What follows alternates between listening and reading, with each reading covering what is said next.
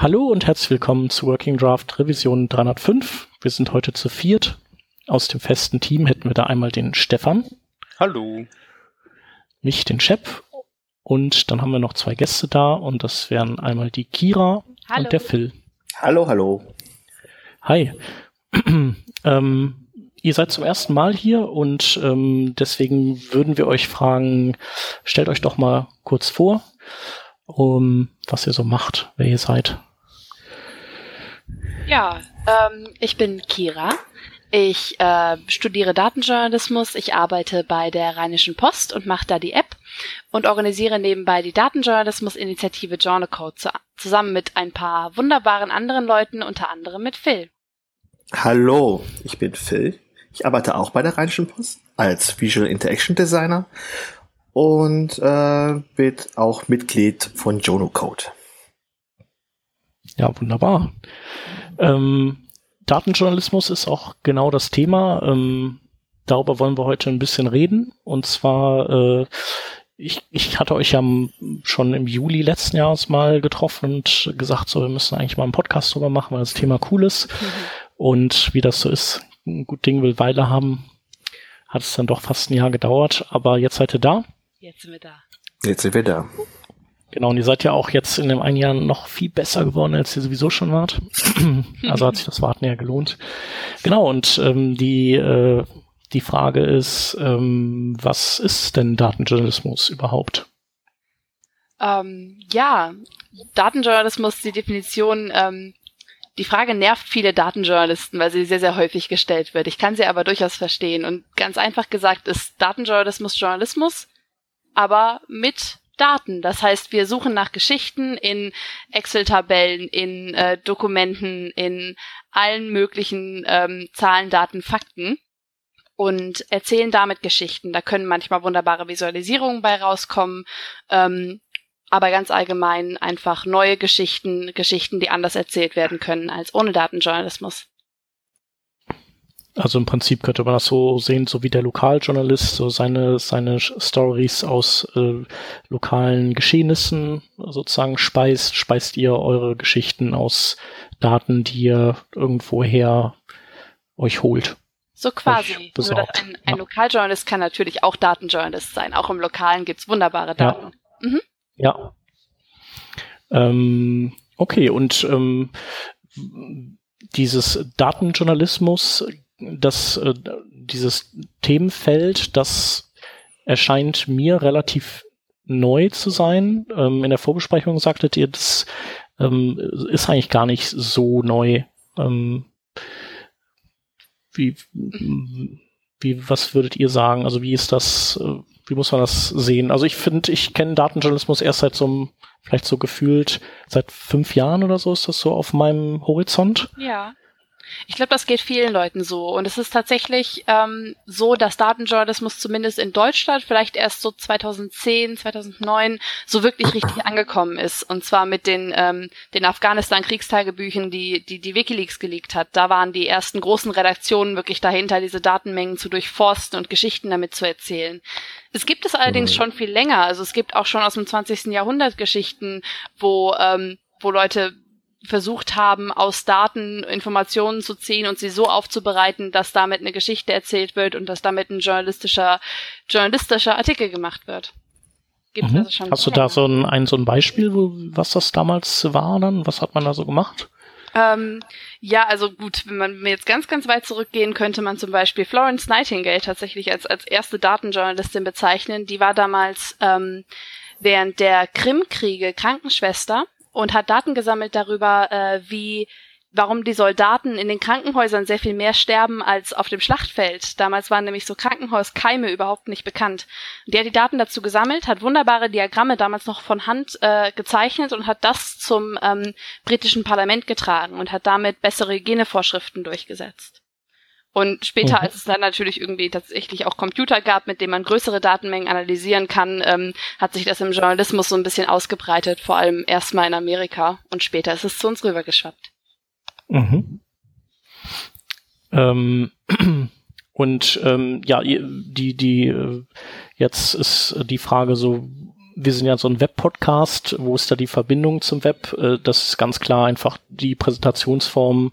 Äh, Web eignet sich halt besonders gut, um, um ähm, das Endprodukt von dem, was, was ihr da erarbeitet, eben darzustellen und vielleicht auch interaktiv darzustellen, richtig? Absolut. Also es muss nicht immer äh, irgendwie im Browser sein. Es gibt auch Datenjournalismus im Radio. Es ist aber häufig so, dass natürlich das äh, Internet und irgendwie wunderbare interaktive Visualisierung eine gute Methode sind, das zu transportieren. Ich glaube, das ist auch so ein bisschen dein Stichwort, Phil. Ne? Ja, also ähm, Datenjournalismus, wenn man jetzt im, im, in deutschen Verlagen jetzt da fragt, dann gibt's immer so das erste große Beispiel, was hier rübergeschwappt ist, ist dann von der New York Times Snowfall, was jetzt kein wirkliches Datenjournalismus-Projekt ist, sondern eher ähm, ein Storytelling-Format, was aber sehr gut, sehr, sehr, sehr, wie sagt man, sehr, sehr, sehr aufwendig produziert wurde. Und ähm, ähm, jetzt hier in Deutschland vor allen Dingen jetzt bei der Berliner Morgenpost sind, der, sind die Sachen jetzt auch sehr aufwendig produzierte Sachen, die sehr, sehr schick aussehen und ähm, ähm, ja. Ja. Also das heißt also da, da ist dann auch eine Abgrenzung. Also Datenjournalismus ist tatsächlich eben ähm, fußt auf Datensätzen und erzählt daraus eine Geschichte und das, was du gerade nanntest, Storytelling, das ist zwar, das hat zwar auch mit letztlich mit äh, digitaler Präsentation zu tun, aber da, da, da ist wirklich das vielleicht die, die Darbringungsform so die, äh, die das entscheidende Untersch äh, also Merkmal ja. und nicht so sehr die Daten, die dahinter stecken. Damit ich ja, mal ganz, ja. ganz blöd fragen darf, ist es auch Datenjournalismus, wenn ich jetzt einfach mir einen, einen fetten Datensatz aus den, keine Ahnung, letzten 20 Jahren hernehme und äh, dann einen Zwei-Seiten-Artikel schreibe, der die Ergebnisse äh, umreißt? Oder ist dieses Vorhandensein des ausgewerteten Datensatzes in Diagrammen, Graphen etc. essentiell für die ganze Angelegenheit? Es ist nicht essentiell. Also ich meinte ja schon, es gibt zum Beispiel auch guten Datenjournalismus, der im Radio umgesetzt wird oder in Eben. der Printzeitung, wo keine ja. Grafik ist. Ähm, oder im Fernsehen. Ähm, das heißt, das wäre auch auf jeden Fall Datenjournalismus. Also, aber Datenjournalismus kann man quasi sagen, ist so ein bisschen beides. Es ist zum einen eine Recherchemethode, es kann aber eben auch eine Darstellungsform sein. Mhm. Und da benutzen wir eben super gerne äh, Grafiken, wenn es sinnvoll ist, auch mhm. gerne interaktiv und äh, mhm. die halt einfach helfen, um komplexe Daten ähm, einfach und schön darzustellen. Das heißt, rein mhm. theoretisch würden auch die, ähm, die, die äh, Ergebnisse von, keine Ahnung, äh, Wahlumfragen, äh, Wähleranalysen oder Wählerstromanalysen äh, durchaus als Datenjournalismus gelten. Äh, könnte man quasi sagen. Ja, also die Grenzgebiete sind da, glaube ich, sehr, sehr groß. Äh, also mhm. viel, was Journalisten in ihrem Alltag machen, könnte man sogar als Datenjournalismus bezeichnen. Viele Leute sagen aber, dass Datenjournalismus dann auch über das reine Berichten quasi hinausgehen muss, dass wir wirklich sagen mhm. müssen, okay, wir wollen aus den Daten auch neue Erkenntnisse ziehen und nicht nur das wiederholen, was in der Pressemitteilung steht. Mhm, cool. Ich, ich frage mich nur das ganze Ding, weil ähm, ich habe jetzt ganz kurz währenddessen so ein bisschen recherchiert, was ihr so mhm. macht und was ihr so tut. und da habe ich eben diesen netten mhm. Dataviz-Hashtag äh, vorbeilaufen gesehen. Und das ist, also mit Dataviz habe ich natürlich äh, ähm, eine ganz starke äh, Assoziation, weil mhm. sofort dann an e-, eben diese hübschen klickbaren äh, Teile denk, äh, wo, wo du keine klickst auf einen Knoten und auf einmal schaut es anders aus und du kriegst mhm. eine neue tolle Erkenntnis. Ähm, ich konnte jetzt leider kein Beispiel nennen, aber ihr wisst ungefähr, was ich meine. ähm, also wie die Kira das auch gesagt hat, das muss jetzt nicht tolle Visualisierung immer mhm. sein. Ne? Also ja. klar, dann äh, das wäre dann mein Job, das dann halt ähm, in einer tollen Erzählform zu bringen und äh, die Daten nicht nur als Balkendiagramm darzustellen, sondern auch mhm. kreativer zu sein. Ähm, aber klar, Datenjournalismus muss nicht immer super, super schick aussehen. Okay, also das Aber geht quasi auch. Ist natürlich, wenn er auch schick ist. natürlich, natürlich. Das geht quasi bei euch Hand in Hand. Ne? Es gibt den, den einen, der das Ganze ausarbeitet und den anderen, der das nachher entsprechend darstellt. Oder, ja. oder sind auch da die Grenzen fließend? Ähm, ich glaube, das ist ganz unterschiedlich. Man, also es gibt Teams, bei denen kann quasi jeder, jede, jeder alles. Und es gibt Teams, bei denen ist das sehr klar getrennt. Mhm. Ähm, also ich bin zum Beispiel, ich, ich kann zwar auch äh, Visualisierungen bauen, ich kann so ein bisschen Grundlagen von Web Development habe ich auch drauf, ähm, aber ich bin dann doch eher Journalist und für die Datenanalyse und mhm. die Geschichte zuständig. Und Phil ist zwar auch Journalist, aber auch eben sehr, sehr gut im, im Design und im Interaktionsdesign und ist dann eben für diese, diesen Teil der Arbeit zuständig. Also ich komme ja ursprünglich, also ich bin studierter Kommunikationsdesigner und ähm, äh, die, die Daten dann jetzt halt so oft so bereiten, dass, dass sie auch jeder versteht. Da, das ist dann ein Prozess, wie man das auch in der App-Entwicklung kennt. Man hat erstmal den, nach einer langen Zeit, wenn man die Daten bearbeitet hat, hat man dann halt diesen fertigen Datensatz und dann geht man dann vor, wie kann man jetzt das jetzt am besten erzählen? Wo kann man jetzt Button ansetzen? Welche Farben benutzt man? Also wie man dann halt das auch in, ähm, im, im, Inter im Interaction Design für, für, für, für, für Apps kennt. Das ist, das ist wirklich dann auch eine Zeit, die dann beansprucht wird. Und äh, also du bist quasi aus diesem äh, aus diesem Designbereich da reingerutscht und und Kira, du hast das äh, hast du das studiert oder kann ist das gibt kann man das offiziell studieren? Ich weiß gar nicht oder äh, ja, bist du auch von woanders her? Äh, also ich ich komme halt aus der aus der Journalismus-Ecke. Ich wollte ursprünglich Wissenschaftsjournalistin werden und ähm, man man kann es tatsächlich studieren. Zumindest hier in Dortmund gibt es einen einen Schwerpunkt Datenjournalismus, ähm, der bei uns am Institut angesiedelt ist und äh, ich nach zwei Semestern Studium habe ich mich ein bisschen mit Datenjournalismus beschäftigt, festgestellt, oh, das ist was, äh, was ich wirklich ziemlich, ziemlich cool finde. Habe meinen Schwerpunkt gewechselt und bin jetzt Datenjournalistin. Hm. Ja, cool. Mhm. Und ähm, so, also ich, ich habe ja gesagt, so seit fünf Jahren nehme ich das Thema Datenjournalismus zumindest hier in unseren Breiten wahr. Vielleicht auch das ich habe auch das Gefühl, dass so seit dieser Zeit ich auch die ersten äh, Data, Datenvisualisierungsvorträge gesehen habe, die so äh, auf Webentwicklerkonferenzen dann auch laufen, also wie jetzt zuletzt auf der Beyond Tellerrand die Nadi Bremer mhm. da war oder mhm. ich hatte auch mal einen Artikel, äh, einen, einen, Vortrag von dem von einem Typen vom Guardian gesehen in in Holland. Also ja. war echt interessant. Der, der hat halt der hat einen 45 Minuten Slot, hat so schnell geredet, der war nach 20 Minuten fertig. Das war das einzige Seltsame dabei, aber sonst, nee, es war super cool. Mhm.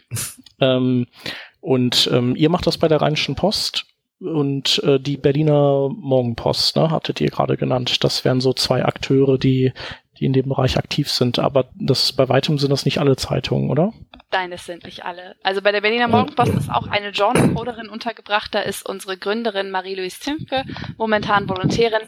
Aber mittlerweile hat tatsächlich fast äh, jedes große überregionale Medium ein Datenteam. Also der Spiegel Online hat ein sehr, sehr gutes mhm. Datenteam. Die Süddeutsche Zeitung. Die Zeit. Ähm, mhm. Die Zeit, genau. Also Zeit Online hat ein Datenteam. Ähm, der Tagesspiegel in Berlin. In Berlin sind sie, glaube ich, alle ein bisschen äh, auf einem Haufen. Ähm, das sind genau. sie alle. Genau, und selbst also vom öffentlich-rechtlichen, die arbeiten auch alle zum Beispiel gerade dran, Datenteams auszubilden. Der Bayerische Rundfunk hat, äh, hat ein sehr gutes Datenteam und ähm, bei vielen anderen arbeiten sie auch dran, die ein oder anderen Datenprojekte jetzt langsam ähm, auch mit reinzunehmen.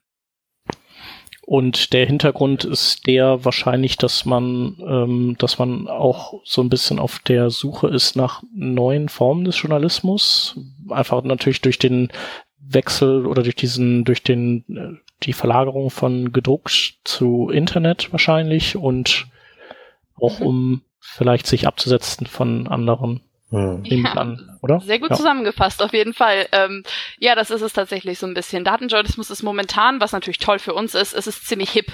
Ähm, hm. Es ist tatsächlich, es ist halt was, was äh, in Deutschland noch nicht so viele machen. Ähm, und es sind eben neue Formen von Storytelling, die es so bisher noch nicht so viel gab. Es hilft einem, neue Geschichten zu entdecken und alt, alte Geschichten nochmal ganz anders zu erzählen. Und hm. äh, vielleicht ist das auch was, was eben unsere Leser und unsere Hörer äh, interessiert. Ja, das glaube ich. Generell ist es aber auch so, dass ihr dann natürlich äh, nichts so besonders tagesaktuelles begleiten könnt, weil ihr ja relativ lange ähm, äh, oder sehr viel Arbeit erstmal reinstecken müsst in so ein. Das, das ist nicht immer so. Also die Berliner Morgenpost machen schon keine tagesaktuellen Sachen, sondern sogenannte Leuchtturmprojekte. Sie sind dann eigenständig von der Tagesredaktion. Der Spiegel macht dann aber doch eher dann tagesaktuelle Sachen. Da legen die auch viel Wert drauf. Es ist natürlich, also häufig sind Datenprojekte aufwendiger und brauchen mehr Zeit als äh, traditionelle journalistische Projekte ohne Daten. Aber es geht auch, auf jeden Fall. Ich meine, Phil, wir machen ja quasi gerade etwas, was so semi-tagesaktuell tatsächlich ist. so viel Vorlauf ja. haben wir gar nicht. das stimmt. Genau. Das muss schon nächste Woche fertig sein. Ja, mhm. und das ist, also ich meine, im Journalist, für Journalismusverhältnisse ist das extrem viel Zeit. Ähm, aber für Datenjournalismusverhältnisse ist das schon wieder schnell und Spiegel Online macht es tatsächlich wirklich so, dass sie versuchen, zu tagesaktuellen Themen äh, mal eine Karte dazu zu geben, ein bisschen Hintergrunddaten zu recherchieren und ähm, da eben tagesaktuelle Stories ein bisschen aufzuwerten mit. Okay. Also wenn ihr wollt, könnt ihr das Projekt auch nennen, weil bis die Folge raus ist, ist das dann unter Umständen online wenn ihr wollt, dann können wir es verlinken. Äh, das, das ist ein Projekt zur ähm, Tour de France in Düsseldorf, aber Ihr seht dann okay. nächste Woche quasi, das, was, was genau, was genau wir da machen. Ja. Okay. Ja. genau. Ähm, dann wäre auf jeden Fall auch mal interessant zu, wenn, zu hören, also wie entsteht so eine Geschichte generell? Also ihr hattet auch zu Anfang mal gesagt, ähm, was ihr oft gefragt werdet, ist, äh, die, entsteht so eine Geschichte, weil ihr die Daten, weil euch die Daten in die Hand fallen oder wollt oder kommt so ein, eine so, so eine Story ins Rollen, weil ihr eben diese, weil ihr gerne eine Story erzählen wollt und dass ihr euch dann sozusagen die Daten holt. Also wie ist das? Ihr, wie ist das in so einer Redaktion? Da kommt dann der Chefredakteur und sagt, Bam. Brauchen wir wieder hier, brauchen wir wieder hier so ein bisschen. Ich glaube, der Chefredakteur eher weniger, ne? Also Kira, ich würde sagen, das, das, das kommt drauf an. Also im besten Fall, im besten Fall hat man Idee und sucht nach, nach den Daten. Einfacher wäre es natürlich, wenn die Daten da wären und man daraus eine Geschichte erzählt. Kann ja auch passieren, wenn man zum Beispiel äh, einen Leak hat, aus dem man dann eine Geschichte erzählen oh, möchte. Ja. Dann schaut man sich tatsächlich die Daten an und guckt, okay, was ist hier überhaupt drin? Was könnte für uns mhm. interessant sein? Aber oh, ja. letzten Endes sind wir ja immer Journalisten und lassen uns häufig einfach von Geschichten leiten. Und dann überlegen wir, ah, okay, das wäre ein interessanter Aspekt. Was könnte es da für Daten geben? Wer könnte das wissen? Eine ganz klassische journalistische Frage. Wir, wir fragen eben nicht nur, wen können wir anrufen und was können die uns so äh, anekdotisch erzählen, sondern auch, welche Datensätze gibt es dazu? Der letzte berühmte Leak ist ja von der Süddeutschen gewesen, die Panama Papers. Ja. Gab es nicht jetzt auch noch irgendwas, äh, wo die Zeit jetzt auch mal dabei war? Ich weiß es gar nicht. Äh, ja, genau, die Spiegel mit den Cum-Ex-Geschichte. Ah ja, genau. Ah, okay. Gab jetzt ja. ganz, ja. ganz neu, genau. Ähm, ja. ja. da ging es um Steuern. Es gab ja auch noch, es gab ja auch noch die Fußball-Leaks vom, von Spiegel Online. Genau, letzten Winter. Mhm. Ja, ich kann die, äh, ich, ich kann die ja nie lesen, weil das ja immer hinter der Paywall ist. es gab aber auch Geschichten dazu, die man, die man lesen konnte auf jeden ja, Fall. Ja, und die äh, Cum-Ex-Geschichten äh, gab es jetzt in der neuesten Folge von Panorama und bei Zeit Online. Mhm.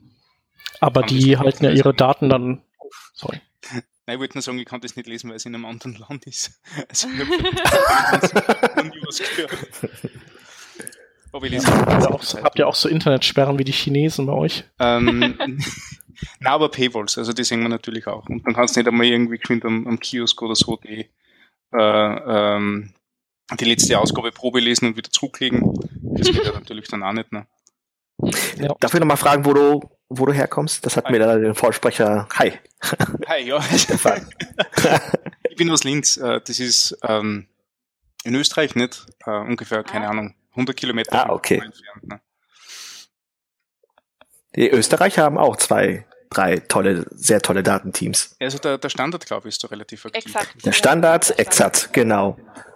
Und dann gibt's auch, auch sowas in, in Österreich, sowas ähnliches wie Korrektiv hier in Deutschland. Ich habe nur blöderweise gerade ihren Namen vergessen, aber die machen auch ganz gute Arbeit. Ich weiß nicht, was Korrektiv ist. Dann konnte da vielleicht äh, das ist, Korrektiv ist ein ähm, Recherchebüro, die sitzen in Berlin und Essen und äh, sind also die das einzige große stiftungsfinanzierte Journalismusprojekt mhm. in äh, Deutschland und die machen tatsächlich auch manchmal datenjournalistische Projekte. Okay, mhm. Ich finde es nur lustig, dass die in Berlin sitzen und essen. Vielleicht trinken sie hier und da. Der zieht jetzt nicht der Witz. Okay, gut, machen wir weiter. ah, jetzt, ist er, jetzt ist er angekommen, der braucht keine Weile. Nein, leid, kenne ich leider nicht. Also wie gesagt, vom Standard, das habe ich gewusst, die sind sehr, die sind sehr aktiv dort. Ich weiß auch, dass der, der ORF äh, also mhm. der, der, der, der, Öffent also der österreichische Rundfunk, ähm, sehr gerne auf Datenvisualisierungen und Datenjournalismus setzt. Ich weiß aber nicht, ob da irgendeine Agentur dahinter ist oder ob die das selbst machen. Ich weiß aber, dass wir. Ich glaube, das machen die alles in-house. Also wir haben ja, wir haben ja einen Hörer, der, der Naderer. Vielleicht kann uns der das äh, Philipp sagen. Naderer. Genau, ja, genau. Den treffe ich auch immer in Österreich und dann ja. quatsch ein bisschen und die, äh, ja, die machen immer cooles Zeug. Auch so ja. Bots sind ja auch immer direkt dabei und ja, Alexa Skill sowieso und ja. Schön. Ja, die, haben, die haben gesagt, sie müssen leider, äh, was das Web äh, anbelangt, müssen sie halt wirklich die äh, technische unterste Schiene bedienen. Also da, da sind halt Leute mit Internet Explorer 5.5 nur drauf und die Ach. wollen halt alles lesen. Nicht? Das muss halt sein. Mhm. Deswegen mhm. experimentieren sie überall anders massiv. Also das finde ich total cool. Ja, schön. Und äh, wie ist das, also ihr, wenn ihr so eine Geschichte dann, äh, wenn eine Geschichte, wenn ihr die angeht, habt ihr dann auch so, gibt's so, äh, so, keine Ahnung, so ein Darknet, wo ihr Daten browst den ganzen Tag und guckt, was es so schon schönen Daten gibt, bis ihr dann irgendwann was findet, wo ihr sagt, so, bäh, geil, da können wir mal ja. eine coole Geschichte draus machen. Mit einem Hoodie und einem Pizza im Mampfen vor dem Rechner sind wir Auf im Darknet und suchen nach Daten. Genau. Ja, mit Handschuhen, natürlich.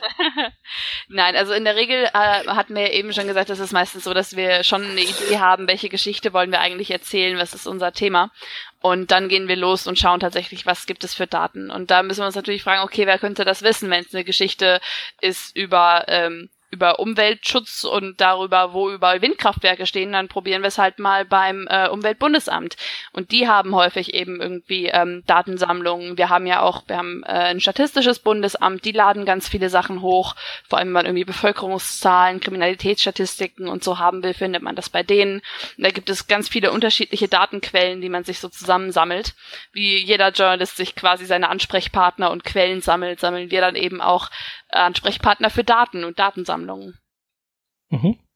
mhm. Und äh, inspiriert werdet ihr zu diesen Geschichten dann durch ähm, andere Meldungen oder Themen, wo ihr dann sagt, so, ah, da könnte man mal so ein bisschen tiefer graben und, und das vielleicht auch mal irgendwie da mal handfeste Zahlen dahinter legen oder sowas. Ja, absolut, absolut. Also manchmal sieht man eine Story und denkt sich, okay, da ist aber ein Aspekt, der wurde so noch nicht beleuchtet. So ist es natürlich im Idealfall. Und dann ist man der Erste, der da hingeht und sagt, okay, das wollen wir jetzt aber betrachten und das kann man mit Daten machen.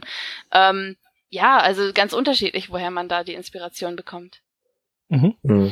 mhm. Und äh, wenn ihr jetzt mal so ein bisschen, könnt ihr mal so erzählen, vielleicht von irgendeiner schönen Geschichte, die ihr in der Vergangenheit gemacht habt, wie ihr dann, wie ihr dann so vorgegangen seid? Also ihr, wahrscheinlich war das, war das mit diesen Windkraftwerken, war, war dann wirklich so ein. Das war nur ein Beispiel, ich habe jetzt noch keine ah, Geschichte okay. über Windkraftwerke gemacht. Aber dann, dann dann, dann ruft ihr an und seid ihr dann auch immer erfolgreich oder ist das eher, wie ist das hier in unseren Breitengraden so habt ihr die Daten dann schnell ach, oder ist das sehr viel ja. Arbeit? Ach ja. ach ja, da sprichst du was an. ja, also in Deutschland ist es nicht immer leicht, an, an Daten zu kommen. Gerade weil wir das Problem haben, dass wir als Journalisten eben äh, irgendwie sehr schnell Daten brauchen, sehr schnell Geschichten rausbringen müssen, bevor das Thema wieder überhaupt nicht mehr aktuell ist. Und ähm, wir haben zwar ein Informationsfreiheitsgesetz, aber bei dem bei vielen Behörden ist das noch nicht so richtig angekommen. Ähm, da fehlen die Strukturen, da fehlt manchmal auch der Wille, hat man das Gefühl. Da blockieren, da blockieren viele Leute. Ähm, da sind andere Länder schon sehr, sehr viel weiter, dass Daten wirklich von selber hochgeladen werden oder zumindest auf Anfragen besser reagiert wird. Hm. Hm. Aber wir können okay. ja immer noch Daten selber scrapen. Äh, hoffentlich manchmal bekommen wir auch Leaks, wenn wir gute Kontakte haben. Und manche Sachen sind dann auch doch an öffentlichen Daten hochgeladen. Okay. Und also noch ist eigentlich der schönere Weg bei den, bei den Ämtern eigentlich eher ein, ein, äh, eine Brücke zu schlagen und es vor allem zu fragen, bevor man, bevor man versucht, sie zu verklagen. Ja, das ist. Äh, Geht zwar auch, aber dann äh, brauchen sie doch ein bisschen länger. Hä? Habt ihr das ich schon zum Glück noch nicht. Gemacht? Ich, ich, ich zum Glück noch nicht. Nicht. Nein. Ja. Mhm. Aber da gibt es eine wunderbare Seite für von der Open Knowledge Foundation. Erst gibt's Frag den Staat. Äh, das ist eine tolle Seite, die hilft einem Informationsfreiheitsgesetz Anfragen zu stellen, auch jedem Bürger, nicht nur Journalisten. Und äh, jetzt vor einem Jahr oder so haben sie eine neue Seite gelauncht, Verklagt den Staat. Wenn Frag den Staat Fragen nicht mehr funktioniert, dann kann man ihn auch verklagen. Mhm. Aber cool. mussten wir Gott sei Dank noch nicht tun. Nee. Es geht aber. Ja. Wahrscheinlich, weil ihr keine Lust drauf habt, ne? Ihr Ja, macht das dann irgendwie anders oder. Das mit dem Geld ist so eine Sache, also ähm, genau. Aber ja, also es gibt auch schon Journalisten, die die äh, Informationen rausgeklagt haben. Das passiert immer wieder und da äh, kommen auch wirklich gute Geschichten dann teilweise bei rum. Da muss es halt Ja. gemacht werden, ja. Und äh, die Daten, die ihr bekommt, bekommt ihr die dann immer in digitaler Form oder kriegt ihr die manchmal auch nur irgendwie als ähm, Ausdruck? Jetzt möchtest du es aber wirklich wissen, oder? Ja, ja, erzähl mal. Ja, erzähl mal, Phil. Bekommen wir Ja, immer wunderbare. JSON-formatierte Daten. Oder sind das PDFs oder noch, noch besser JPEGs?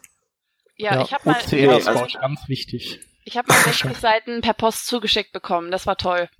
Das war Echt super. jetzt? Mhm. Oh. Mhm. Und einmal habe ich auch, ich habe zwei Seiten per Post zugeschickt bekommen, auf denen fünf Links drauf standen. Das war super, dann durfte ich die tippen. Und da habe ich dann die Daten gefunden. Ich kann euch den Tipp geben, wenn ihr hier bei äh, Google Docs, wenn ihr da, ähm, ich glaube, wenn ihr da gescannte Sachen hochladet, dann macht er automatisch eine OCR da drauf. Ach, Das ehrlich? ist eigentlich ganz cool, ja. Ja, da gibt's, also Oh. es gibt inzwischen OCR-Software wird immer äh, billiger und immer besser, äh, was eine sehr gute Nachricht für uns ist, die wir gerne gescannte PDF-Dateien bekommen. Ja. Aber ihr könnt wir auch ja dealen mit den Ämtern, dass ihr denen ihre Daten in geil formatiert zurückliefert, wenn die euch die schnell schicken per Ja, Post. also auf jeden Fall, wenn das funktioniert. Mhm. Oder ich warte einfach auf das neue iOS 11, wo das schon quasi mit drin ist auch. Glaube ich, ist da jetzt eine OCR-Software? Oder habe ich jetzt... Ah, Ich dachte, vielleicht habe ich mich auch geirrt. Wäre da drin. Ach so, okay. Ich dachte, man kann jetzt neuerdings jetzt auch ähm, eine Scan- eine Scan-Option im, beim Fotografieren einschalten und dann... Okay, vielleicht habe ich mich auch geirrt. Das braucht Gibt's, noch gibt's ein bisschen. bestimmt irgendwann. Ah, gibt's bestimmt schon bald. Denke auch. Ja. Und ähm, okay, dann habt ihr die Daten und dann sperrt ihr euch irgendwo ein und ihr verarbeitet oder wie macht ihr das? Ihr, ihr geht die erstmal händisch durch oder seid ihr, geht ihr die maschinengestützt durch oder Mal so, mal hoffen- so, was macht ihr dann? nicht händisch. Also klar, man muss immer ein bisschen, bisschen per Hand drauf gucken, aber wenn ich einen Datensatz mit 10.000 Zeilen habe, dann muss ich nicht unbedingt alles per Hand durchschauen. Also da gibt es Tools, die uns helfen, ähm, die Daten erstmal sauber zu machen. Manche machen das äh, mit Programmiersprachen, andere benutzen Excel dafür. Ähm, das ist, das ist erstmal ganz wichtig, weil das Format, in dem wir die Daten bekommen, ist meistens nicht das, mit dem wir wirklich arbeiten können. Also Data Cleaning, Datensäuberung ist äh, fast schon der Großteil der Arbeit. Und dann kann es an die Analyse gehen. Dann schauen wir uns an, welche Geschichte wollen wir machen, welche Geschichte wollen wir hier erzählen und in welcher Form müssen die Daten dafür vorliegen. Müssen wir irgendwie irgendwelche statistische Magie damit machen, ähm, irgendwas Schönes analysieren, um das in eine Form zu bringen, ähm, die uns neue Erkenntnisse bringt. Und dann äh, kommt Phil, unser Schönmacher vom Dienst, und macht das wunderschön in einer tollen interaktiven Visualisierung, ähm, um diese Daten dann auch äh, ja anschaulich zu machen. Genau, das mache ich dann. Ja. Aber bis dahin ist es ein weiter Weg. Also Ja. wenn, wenn man die Daten analysiert hat, dann kann das auch kann, kann, kann man auch schnell feststellen, dass vielleicht die Geschichte nichts wird. Kann passieren, ja. Ja, und äh, wir hatten oh im sorry besten Fall nicht. Ja. Äh, diese Programmiersprache R, die ich bei euch immer wieder so im Datenjournalismuskreisen sehe, die ist dann für das Data Cleaning wird die eingesetzt oder macht ist es dann später, wenn die Daten gecleant sind und ihr die irgendwie raffiniert und ähm, da extrahiert, benutzt ihr das dann da oder wofür benutzt man R? Teils, teils. Also es ist, R ist prinzipiell erstmal eine Programmiersprache, die ist auf Statistik und Datenanalyse ähm, ausgelegt. Ähm, und ich meine, viele benutzen auch Python, aber Python und R sind so die beiden, die da am verbreitesten sind, auch unter Datenjournalisten und Datenanalytikern allgemein. Ähm, ich benutze es tatsächlich wenig zum Datensäubern. Das mache ich lieber in äh, OpenRefine zum Beispiel. Auch sowas wie, wie Excel nur besser, meiner Meinung nach. Ähm, und sobald die Daten dann halbwegs sauber sind, gehe ich damit in R und mache darin die Analyse. Viele Leute benutzen aber zumindest für einige Data Cleaning Schritte auch R. Okay, dann kann man das auf jeden Fall auch mal in die Schaunotizen packen. Auf jeden Fall, auf jeden Mhm. Fall. R ist auch eine wunderbare Programmiersprache, was ich auch sage, weil das die erste ist, die ich gelernt habe und sie mir deswegen auch immer noch am leichtesten fällt. Ähm, Aber also sie kann wirklich einiges. Man kann beispielsweise auch super einfach ähm, damit scrapen, das heißt automatisch Sachen abgreifen aus dem Netz. Äh, dann ist es nicht nur, nicht nur Datenanalyse und Data Cleaning, sondern sogar auch Datenbeschaffung. Okay, das heißt, die, das, da kann man einen Browser mit steuern oder was? Ja, genau. Mhm. und R als Programmiersprache ist ähnlich welcher anderen Programmiersprache, die man kennt? Oder gar keine? Ähm, also der, die ähm. Syntax ist ein bisschen anders. Also Syntax ist tatsächlich ein bisschen umständlicher als bei Python zum Beispiel, aber man kann es, glaube ich, tatsächlich am ehesten mit Python vergleichen, obwohl letzteres ja ein bisschen so eine Allrounder-Programmiersprache ist und er ist halt so ein bisschen spezifisch auf, auf Datenanalyse ausgelegt. Aber R und Python sind so ein bisschen diejenigen, die ähm, man da beides benutzen kann. Okay. Mhm. Und äh, dann, äh, wenn, wenn ihr diese Daten bearbeitet, dann äh, so welche, da, kommen ja dann auch wieder immer wieder eure journalistischen ähm, so Fähigkeiten und sozusagen auch eure eure Denke zum Einsatz, also dass ihr dann, also was ist das dann? Also ihr sagt dann zum Beispiel, okay, wir haben diese Daten und dann ähm, äh, sagt ihr, dass wir müssen aber das ein bisschen ausgewogener kriegen, dann brauchen wir noch mehr oder wir lassen uns äh, so in die Ecke ein bisschen eintauchen oder also äh, was inwieweit also man sagt ja zum Beispiel auch, äh, oder viele Journalisten sagen so, Journalismus ist schon noch eine ganz andere Qualitätsstufe als einfach nur so, was so Blogger machen zum Beispiel. Also, also das stimmt natürlich auch nicht immer, aber. Qualitativ hochwertig. ja, ja, genau. Aber genau, das wollte ich fragen. Also so, was sind so diese, diese Dinge, auf die ihr achtet, ähm, auf die andere vielleicht ähm, oder auf die so ein Laie nicht, nicht gucken würde? Mhm. Also wir haben natürlich im, ja, trans also Transparenz ist auf jeden Fall, wenn wir ähm, wenn wir am Ende eine Geschichte haben, dann achten wir natürlich darauf, dass unsere Methodik transparent ist. Wenn wir, wenn wir es können, laden wir die Daten hoch, damit die Leute wirklich einsehen können, was haben wir hier veranstaltet. Aber auch in der, in der Methodik, in der Datenanalyse müssen wir natürlich irgendwie einige Qualitätsstandards aufrechterhalten. Das heißt, wir haben zwar immer die Geschichte vor Augen und vielleicht auch eine Hypothese, auf die wir hinaus wollen, aber wir müssen uns natürlich immer fragen, ergibt das wirklich eigentlich gerade Sinn, was ich hier mache? Äh, lasse ich mich nicht eigentlich nur von, von meiner eigenen Idee leiten und sehe gar nicht, dass ähm, die Daten das einfach nicht unterstützen. Also oft muss man auch ehrlich sagen, hier, ich habe es jetzt auf fünf verschiedene Arten und Weisen betrachtet und das, was ich mir gedacht habe, kommt hier einfach nicht raus. Also ich habe das zum Beispiel mal in, in, ich war in London bei der Times im Praktikum und die haben wunderbare Daten darüber, welche Arztpraxis wie viel von welchen Medikamenten verschreibt. Und es gibt so eine Datenbank, wo drin steht, welcher, äh, welcher Arzt von Pharmaunternehmen Geld kriegt. Und dann wollte ich untersuchen, okay, wenn ein Arzt von einem Pharmaunternehmen Geld kriegt, dann verschreibt er doch bestimmt mehr von deren Medikamenten. Und ich habe zwei Tage damit verbracht und ich habe nichts gefunden. Gar nichts. Okay, aber es ist ja eigentlich auch gut. Also du, du hast ja trotzdem äh, herausgefunden eigentlich, dass ähm, die Ärzte nicht bestechlich sind.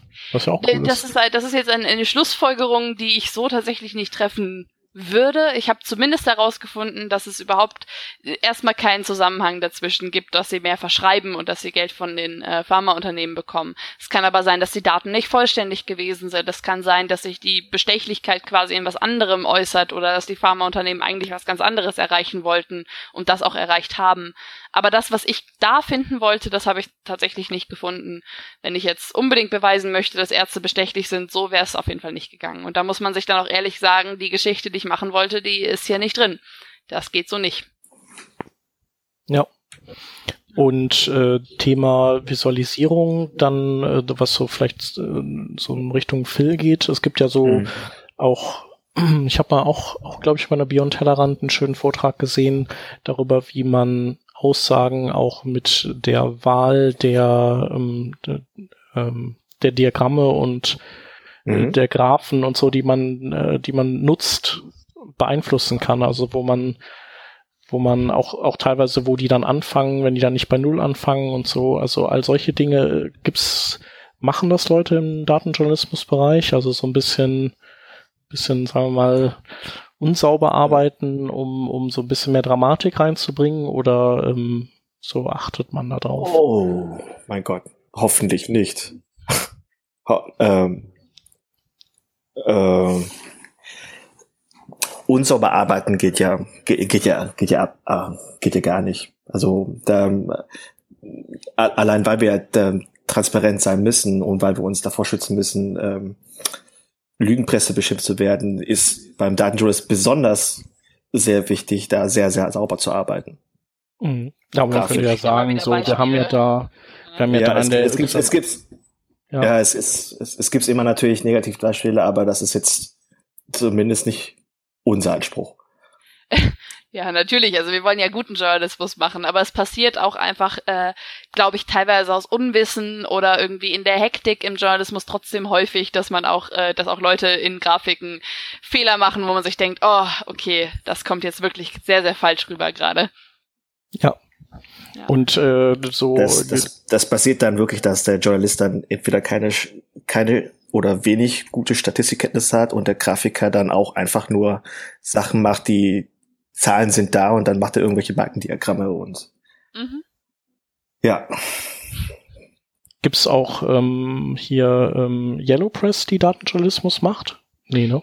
Tatsächlich sehr wenig. Da haben wir uns letztens, glaube ich, sogar noch drüber unterhalten ähm, auf der Konferenz, dass es das ähm, irgendwie gar nicht gibt. Äh, ich habe in London tatsächlich jemanden getroffen, der war auf einem Datenjournalismus-Meetup und hat für die für die Sun gearbeitet ähm, also für das, äh, für ein britisches ähm, Tabloid-Newspaper, äh, äh, hat aber da auch keinen Datenjournalismus machen können. Ähm, es würde mich tatsächlich sehr interessieren, wie die das machen würden. Ja, weil die äh, könnten ja vielleicht eher geneigt sein, ähm, die Dinge so ein bisschen, bisschen ver verzerrt darzustellen. So so das leicht. würde auf jeden Fall wunderbare Negativbeispiele für unsere Ich bin leider kein Bild Plus Abonnent. Vielleicht versteckt sich da der ein oder andere äh, Pseudo-Datenjournalismus. das wäre äh, wunderbar. Projekt. Wir sollten mal, wir sollten mal suchen. Wir sollten mal die, die Leute von Top voll Gold anrufen und mal nachfragen. Ja. Das ist so ein, ein Watchblog für so Yellow Press äh, Sachen. Die mhm. machen das sehr gut. Das würde mich ähm, wirklich interessieren. Das würde mich wirklich interessieren, ob das, äh, ob die dann halt einen Datenschutz machen, der wirklich jeden mitreißt. Mhm. Ähm, so, so gesehen. Irgendwie. Ja, so ein so Datenschutz zu Pleite griechen oder sowas. Genau, genau. Und mit einem wunderbaren äh, Pie-Chart dazu, dessen äh, Anteile nicht 100 ergeben. Das wäre wunderbar. ja, genau. genau. Überall abgeschnittene Y-Achsen. Das wird, das wird super. Auf jeden Fall. Ja. Ja, und vielleicht auch so Schuldenstand, aber wo die Achse dann exponentiell irgendwie anwächst und so. Genau, genau. Eigentlich so ein 0,2 Prozent Unterschied, der dann aber irgendwie die ganze Seite einnimmt. Das wird super. Ja. Ja, ja, da ist auf jeden Fall Potenzial. Spaß machen würde es ja allerdings. Ich meine, wir, ich mein, äh, wir haben ja immer so unseren Ethos, aber es hält einen natürlich davon ab, den ganzen Mist zu machen, den man alles machen könnte. Wir mhm. sollten mal, wir sollten einen Tag des schlechten Journalismus einführen, des schlechten Datenjournalismus und mal alle schlechten Grafiken machen, einfach um es aus unserem System rauszukriegen. Ja, oh, oder da, eine komplette da. Zeitung, die komplett nur aus schlechtem Journalismus besteht. ja, das stimmt, aber das ist bei denen ähm, nicht, meistens nicht Absicht.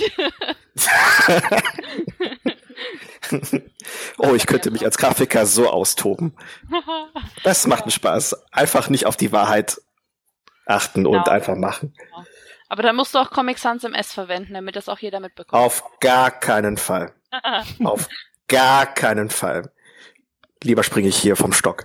Ich kriege ihn noch dazu.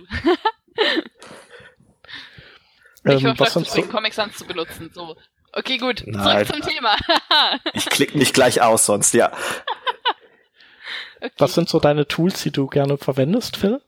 Also ist Als so Grafiker D3 scheint mir so ein Sketch. Kandidat zu sein. Ach so, also, ach so. Ähm, äh, also für, ja, für das für das für das äh, Mockup benutze ich sehr gerne Sketch. Mhm.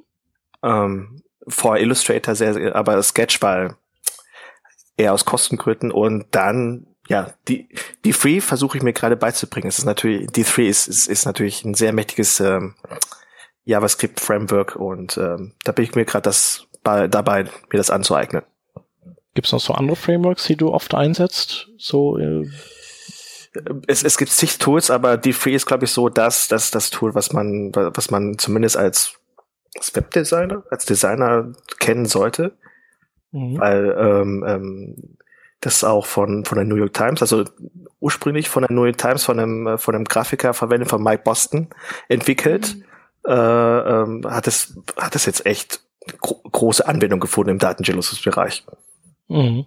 Ja, ist ja auch super mächtig. Also ich habe es mir ja, mal kurz angeguckt, weil ich das ja. mal evaluiert hatte für eine bestimmte Geschichte. Ja, und das ist sonst gibt's sehr interessant. Sonst gibt's so die üblichen, ähm, sag ich mal, ähm, Diagramm-Tools wie äh, Data Wrapper oder High Charts kennt man auch. Mhm. Ja. Okay. Aber die sind lang nicht so mächtig wie D3. Ja.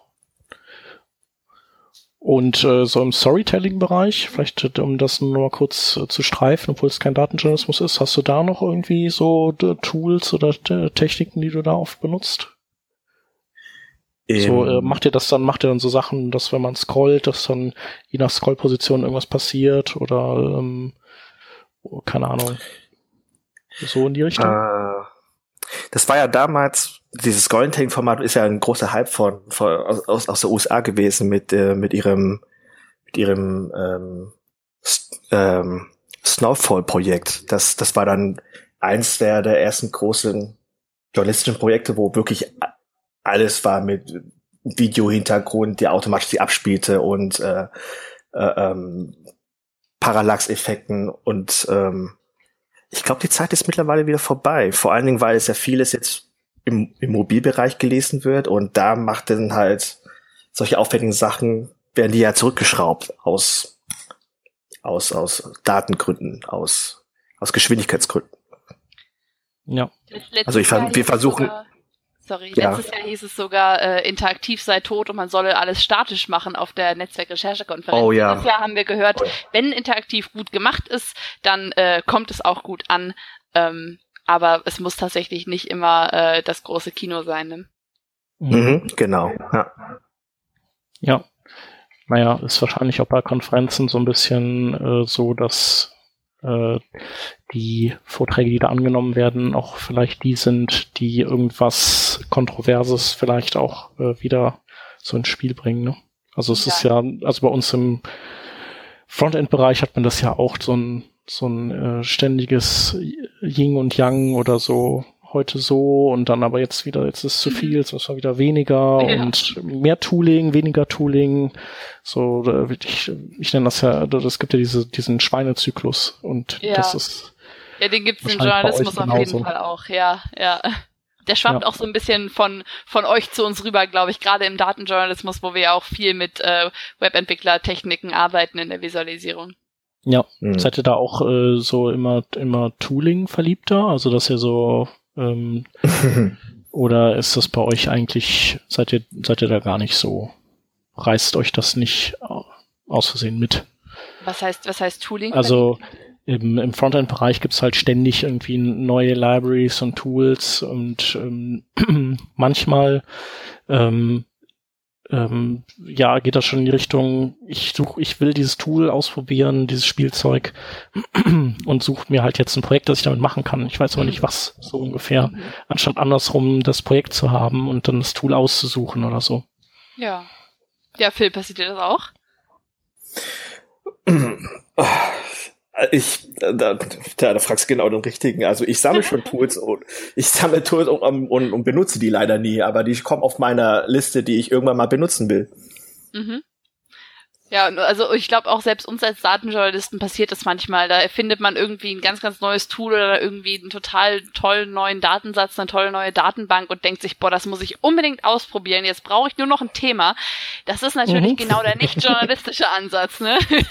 Wir ja. wollen ja Themen und nicht Tools äh, zeigen. Ne? Aber es passiert. Und Konferenzen, ja, und Konferenzen machen das auch nicht wirklich besser. Ach ja, da sind immer so tolle neue Sachen vorgestellt. Ja. ja. ja das war dann immer überinspiriert, ne? Da weiß man gar nicht, wo man anfangen soll. Genau. Aber man kommt dann nach einer Weile immer so über den Winter, wenn die Konferenzsaison vorbei ist, kommt man dann wieder runter. Und ähm, was ist denn so, äh, wohin entwickelt sich denn Datenjournalismus oder wohin, was wäre so eine Richtung, in die es euch jetzt konkret ziehen würde? Also was würdet, würdet ihr gerne so in welche Richtung würdet ihr gerne gehen, wenn denn die Umstände entsprechend wären? Also sagen wir mal, wenn äh, die, die Daten alle fließen und alle JSON formatiert sind und so, was, was wäre so, wohin wird sich der Datenjournalismus eurer Meinung nach entwickeln in nächster Zeit? Also was ich dem Datenjournalismus wünschen würde, wäre ein bisschen mehr Normalität. Auf jeden Fall. Ich meine, wir sehen das jetzt schon, wir sehen das in der Entwicklung, dass wirklich immer mehr Newsrooms auch Datenteams haben, aber man merkt auch, wir sind trotzdem immer noch die Einhörner, es wird trotzdem immer noch als so Special-Fähigkeiten gesehen und ich würde mir definitiv wünschen, dass es äh, irgendwann für jeden Journalisten zumindest selbstverständlich ist, ein bisschen in Daten zu denken und ein bisschen darüber nachzudenken, hey, hier habe ich eine Geschichte, wie kann das irgendwie durch Daten vielleicht noch besser werden? Weil letzten Endes ist es nur eine Methode, wie jeder andere auch. Das heißt nicht, dass jeder programmieren muss, aber ein bisschen mehr Normalität würde uns, glaube ich, allen nicht schaden im Datenjournalismus. Also, dass so die Grenzen verschwimmen im Prinzip genau. unter den Journalisten. ja. Absolut, dass wir nicht so die Einhörner sind. sind ja. wir gerne, aber äh. ich würde mir das tatsächlich wünschen, dass jeder Programm, dass jeder ein bisschen programmieren kann, zumindest damit man überhaupt weiß, was man dann macht und man da wirklich nicht als komisches Einhorn whatever mhm. angesehen wird. Das sobald sie dann Terminal, sobald man so ein Terminal aufmacht und man denkt äh, als Fachfremder so, oh, der hackt gerade das Internet. ja, aber schön fände ich es alleine, äh, alleine schon, wenn ähm, wenn Journalisten nicht so viel Angst vor Zahlen hätten. Also viele studieren mhm. Journalismus, weil sie sich denken, gut, dann muss ich nie wieder Mathe machen. Und das stimmt halt leider einfach nicht. Also wir können der Mathe leider nicht entkommen. Das ist eine schlechte Nachricht für, für alle Journalisten, die das gerne würden. Aber ähm, um so ein bisschen den Blick über die Pressemitteilung zu wagen, muss man halt einfach äh, keine Angst vor Zahlen haben. Und dafür muss man nicht mal programmieren können. Ähm, das ist schon schön, wenn man äh, keine Angst vor einem Dreizeilen Excel-Spreadsheet hat. Da sind wir schon ein ganzes Stück weitergekommen. Und das würde ich letzten Endes jedem wünschen. Und ich meine, da versuchen wir ja auch mit Journal-Code so ein bisschen hinzukommen, dass wir genau Journalisten dabei unterstützen, zu diesem Punkt zu kommen. Ja, da wären wir dann auch sozusagen bei dem Punkt angekommen, also wenn man, wenn, wenn jetzt Hörer oder generell Mann Blut geleckt hat bei dem Thema, wie würde man, also man könnte das studieren in Dortmund und äh, wenn man jetzt wie der Phil Quereinsteiger ist, dann gibt's äh, so äh, Organisationen wie Jonocode, in der ja, ihr Teil seid. Wir sind natürlich die Besten und die Tollsten und die Schönsten. Klar, Nein, ihr seid auch auf Facebook und auf Twitter und äh, im Internet. Genau, im Inter Internet sind wir auch äh, auf journalcode.com. Genau, und da, mhm. wir, sind, wir sind quasi, wir wollen genau das erreichen, dass Datenjournalismus so ein bisschen normaler wird. Und zwar egal von welcher Seite man quer einsteigt, jetzt von der Entwicklerseite oder von der Journalismusseite. Wir versuchen halt so, wir bieten Workshops an, wir bieten ähm, hoffentlich irgendwann auch Projektmanagement an, um kleineren Redaktionen zu helfen, Themen umzusetzen. Und wir haben eben eine Website, wo wir äh, Tutorials hochladen, wo wir ähm, Toolsammlungen vorstellen und ähm, ja, versuchen so ein bisschen den Einstieg zu erleichtern. Aber wir sind natürlich nicht die Einzigen. Also es gibt wunderbare Online-Kurse, wenn man Programmieren lernen möchte. Ähm, und es gibt andere Datenjournalisten, die äh, ihre Sachen teilen. Denen kann man auf Twitter folgen. Es gibt Konferenzen, wo über sowas gesprochen wird. Also gerade wer interessiert an Journalismus ist, äh, kann definitiv sich die Netzwerk-Recherche-Konferenz mal anschauen oder die Fachkonferenzen, die sich mit dem Thema befassen. Das ist sehr inspirierend, was da gesagt wird. Notiere ich direkt mal hier. Sehr cool. Also ich, ich brauche gerade durch äh, Seiten durch, die ist sehr lässig gemacht eigentlich. Schön, danke. Ja. danke. ähm, ja, und natürlich, natürlich schauen, was, das ist immer Plus, ne? Ja. Und natürlich schauen, was andere äh, Leute machen. Also wir haben ja schon ein paar über ein paar Redaktionen gesprochen, die auch Datenjournalismus machen. Sich deren Projekte anzugucken, ist auch äh, ganz interessant, um einfach eine Idee zu bekommen, okay, was, was ist das eigentlich Datenjournalismus, was kann man damit eigentlich alles anstellen? Und äh, hier R kann man dann wahrscheinlich auch online lernen. So, so das gibt's, da gibt's wahrscheinlich auch Videotutorials bei Udacity mhm. oder Udemy oder wie die heißen. R, R ja, ist, glaube ich, so alt, dass das Ganze sogar auf Universitäten beigebracht wird. Ja, ja, tatsächlich. Also wenn, zumindest ja. wenn man Statistik studiert, lernt man auf jeden Fall R, weil das halt eine Statistikprogrammiersprache ist. Ähm, aber es gibt halt auch online wunderbare Kurse. Ja. Äh, unter anderem gibt's eben Tutorials bei uns auf Journal Code, weil es eben auch unsere äh, Programmiersprache ist, die wir am aller, allerbesten können. Und da schreiben wir auch Tutorials zu. Und ansonsten ja, über alle äh, Massive Open Online Kurs Plattformen ähm, gibt's eigentlich immer auch Tutorials dazu. Cool. Ja. Also wir sind auch alle Autodidakten. Deswegen ähm, kann ich auf jeden Fall mit gutem Gewissen sagen, da gibt es tolle Ressourcen. Wunderbar. Sag noch schnell, wie viel seid ihr da bei Juno Code jetzt aktuell und wie ist das so zusammengesetzt? Journalisten und äh, Programmierer mäßig? Also wir sind insgesamt äh, acht Leute, die so ziemlich immer zu den Treffen kommen. Wir ähm, haben zwei Informatiker dabei, wir haben Phil, unseren Designer vom Dienst dabei äh, und äh, der Rest sind ähm, Datenjournalismus oder äh, generell Journalismus äh, Studierende und Journalisten halt. Ja. Alles klar. Genau, das ist auch so ein bisschen die klassische Aufteilung. Also Informatiker, Designer, Journalisten, das ist auch das, was man braucht, um ein erfolgreiches Datenteam aufzubauen. Und das haben wir mhm. alles. Hm. Sehr cool. Ja, wunderbar. Dann, äh, weiß ich nicht, haben wir noch einen, einen Aspekt vergessen aus dem Bereich Datenjournalismus? Mich, mich würde es ja von Stefan interessieren, wie der Datenjournalismus denn in, in Österreich wahrgenommen wird. Also ist um, ähm, Standard etwas, ja. Das ist sehr spannend. Ja. Also da bin ich, glaube ich, auch den, den, der Forscher, den du, den du fragen kannst, weil, weil äh, ich ähm, das sehr wenig mitbekommen. Also ich habe von Datenjournalismus bis vor dieser Revision äh, nicht gewusst, dass das ein Feld im Journalismus ist. Aber wie gesagt, also von, man kommt, bekommt eben von, äh, von Standard und OF mit, dass die sehr gerne ähm, Datenvisualisierungen machen für gewisse Themenfelder, die sie, ähm, äh, die sie aufbereiten und genießen mhm. dadurch, glaube ich, auch ein gewisses Ansehen. Also der OF ist mir halt immer mhm. sehr, sehr stark in, in Erinnerung, ähm, weil der wirklich bei jeder Wahl und bei jeder, ähm, bei jedem Trendthema immer irgendwelche interaktiven Grafiken hat, die äh, durchaus super Informationen liefern. Also gerade, also Wahlen ist so das, das heiße Thema beim ORF. Das machen sie richtig. Ja, klar. Mhm. Ähm, der Standard halt quasi für, für, für alles andere. Ähm, das, also, wie gesagt, mit dieser Revision weiß ich jetzt, dass man die Sachen, die Standard und EF machen, eigentlich in einer Journalismuskategorie äh, äh drücken kann. Ähm, mhm. äh, aber ja, also, also wie gesagt, OF und Standard sind eher sehr angesehen im äh, mhm. Journalismusgruppen, von dem her finde ich es cool. Ne? Schön. Schön. In der, in der Yellow Press kriegt man das auch nicht mit.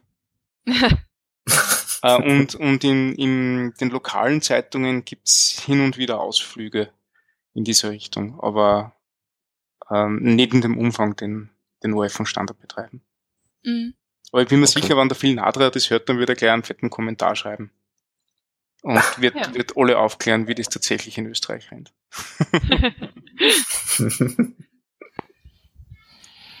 ja, prima.